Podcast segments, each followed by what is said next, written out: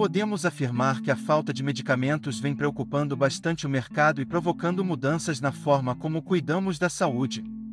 Dados da Confederação Nacional dos Municípios do Brasil apontam que em cada 10 cidades, 8 registram falta desses insumos.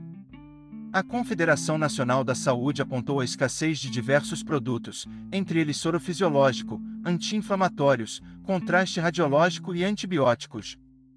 Um dos fatores que contribui para essa falta, além da pandemia e de toda a dificuldade que ela causa, é o aumento dos custos, principalmente o frete. Existem poucos players no mercado logístico internacional que controlam o abastecimento de insumos farmacêuticos e, somado a isso, existe a dificuldade do Brasil no que tange as principais rotas comerciais mundiais. A guerra entre Rússia e Ucrânia também contribui para aumentar a crise, tanto na logística como no desabastecimento. A Agência Nacional de Vigilância Sanitária e o Ministério da Saúde admitiram o risco do desabastecimento de medicamentos.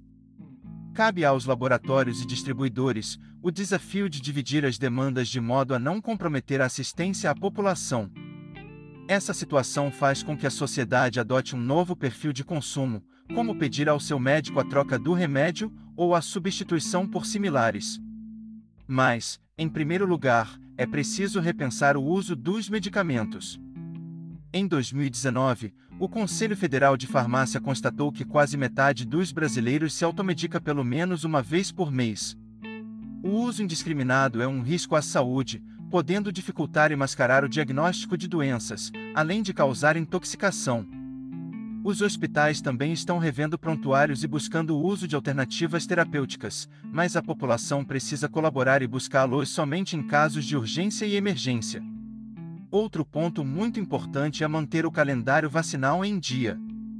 E, mais do que nunca, é preciso mudar o conceito de saúde. Antes de remediar, é necessário prevenir. Pratique atividade física e mantenha uma alimentação saudável. A adoção de novos hábitos é muito importante para que possamos enfrentar esses desafios.